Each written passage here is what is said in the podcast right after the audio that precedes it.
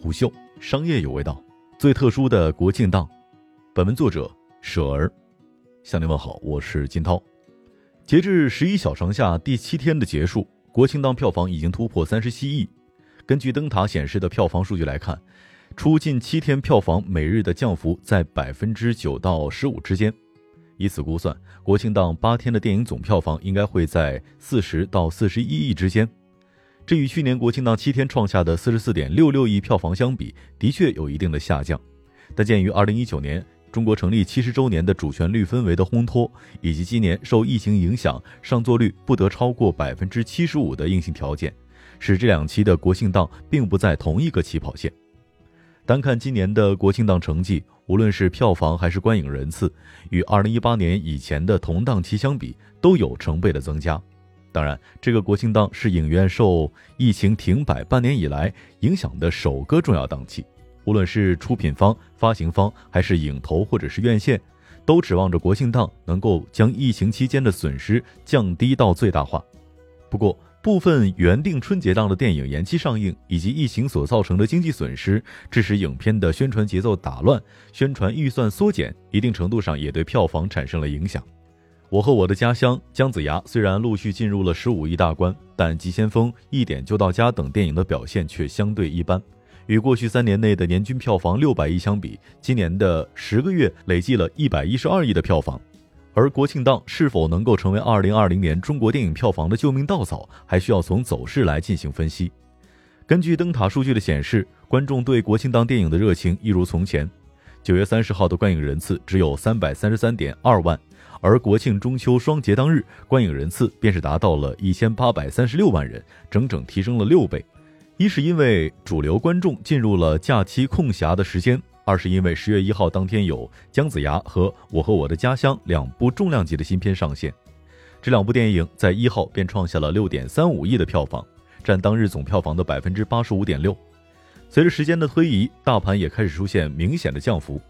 十月七号的票房不足一号的一半。每日降幅在百分之九到百分之十五之间，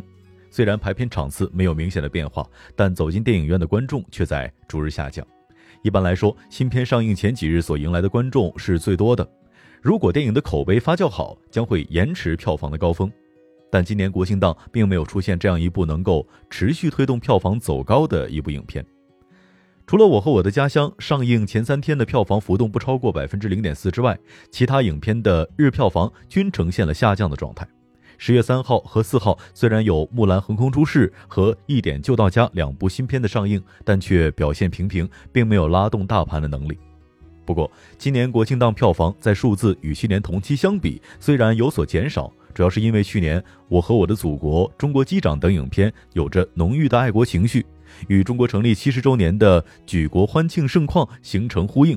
因此大盘与二零一八年同期相比暴增了百分之一百三十四。而今年因为疫情而存在诸多不可抗的因素，整体来看，国庆档电影无疑是开了一个好头。而在去年的同一天，十月一号，我和我的祖国单日票房为三点八八亿，中国机长则为二点六亿。所以有姜子牙和我和我的家乡两部重量级的影片坐镇，便注定了国庆档的大盘成绩不会太差。不过在最近七天的票房走势当中，却出现了比较有意思的现象。与我和我的家乡对比，姜子牙出现了高开低走的现象。上映一周以来，姜子牙的豆瓣评分从开分的七点五降到了七点零。除了故事本身的设定引发了一定的争议之外，在宣发上的动作也远不及哪吒。在姜子牙票房一路下跌的情况之下，我和我的家乡则彰显了优势。从故事基调来看，我和我的家乡更能够满足观众放松心情的需求。加之姜子牙口碑的不佳，七点四分的家乡也成为了多数观众唯一的选择。上映第七天，这部电影已经成为了国庆档首部票房突破十五亿的电影，观影人次占比和排片占比都在十月三号之后一路高走。从四号到七号，家乡的排片占比在百分之三十二到百分之三十九之间，人次占比均超过了百分之五十，超过了姜子牙、急先锋、一点就到家等电影的总和。而除了这两部票房超过十亿的电影之外，其他国庆档电影的票房截止到目前均未超过五亿。其中，《急先锋》于九月三十号率先启动国庆档，并且在当天获得了百分之四十六点三的排片占比与五千七百三十五点八万的票房。但在一号排片占比缩减到了百分之十九点二。更因为影片的口碑不及格，在十月四号之后排片占比就没有超过百分之七了。一点就到家虽然四号才上映，但豆瓣评分却达到了七点三。由于主演有一定的知名度和影响力，该片自上线以来的上座率也呈现出了上升的趋势。不足的是，一点就到家的宣发动作比较少，且渗透率也比较一般。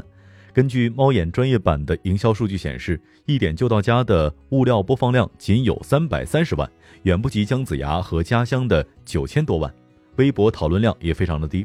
不过，一点就到家的口碑和上座率都有上升的趋势。女排题材电影夺冠虽然已经在九月二十五号提前上映，但在国庆档期间依然有一定的竞争力。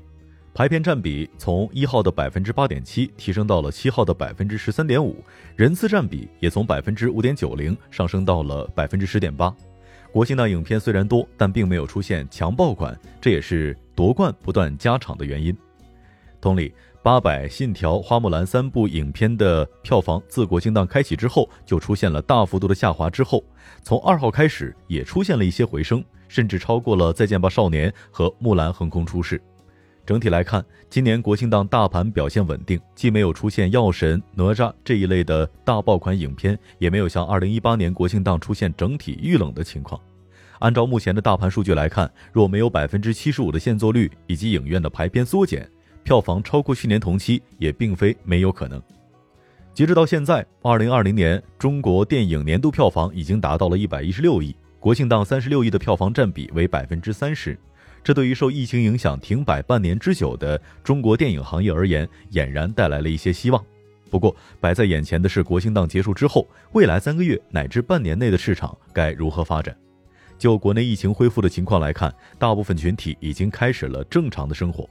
观众的观影需求与行动力并不会缩减，但吸引观众走进影院的需要的无疑是好的影片与故事卖点。而受上半年疫情的影响，影片的备案与发行以及拍摄周期都受到了影响，这就导致电影数量也将缩水。在今年七月份的暑期档，阿里影业总裁李杰就曾经在采访当中表示，今年电影供应量会比去年同期下降三分之二，会让明年暑期档的电影供应，继而造成一定的断档期。海外引进片的处境则更为艰难。往年影院引进海外片的数量大概在一百部以上，而今年算上复映片，也不过只有三十部左右。海外疫情愈演愈烈，后续的新映引进片的数量也将大幅度缩水，尤其是好莱坞大片或将消失很长一段时间。这就意味着，在新片供不应求的电影市场，需要靠复映影片或者是延长电影的放映周期来弥补。从正面来看，没有引进片的竞争。国产电影的机会将会更多。另外，因为疫情的原因，令部分海外国家无法进行电影创作，那么也可能会提高国产电影出海的几率。但从反面来看，新片数量的不足，已映影片的延长放映或者重映，都将导致走进电影院的观众越来越少，而票房的缩水将对影院、院线以及影投造成一定的损失。不过，与上半年几乎看不到希望的电影市场相比，四十亿的国庆档票房已经为电影人以及观众带来了极高的期望。即便接下来的数月当中，大盘可能无法恢复往年同期的成绩，但至少能够保证行业的基础运转。影院的命运不能只寄托在一个档期。一个档期的票房成绩是不足以拯救市场的，这需要行业当中的每个人都集中力量，把每一个档期都做好，才能够推动行业迎来更好的未来。虎嗅商业有味道，下期见。虎嗅商业有味道，本节目由喜马拉雅、虎嗅网联合制作播出，欢迎下载虎嗅 APP，关注虎嗅公众号，查看音频文字版。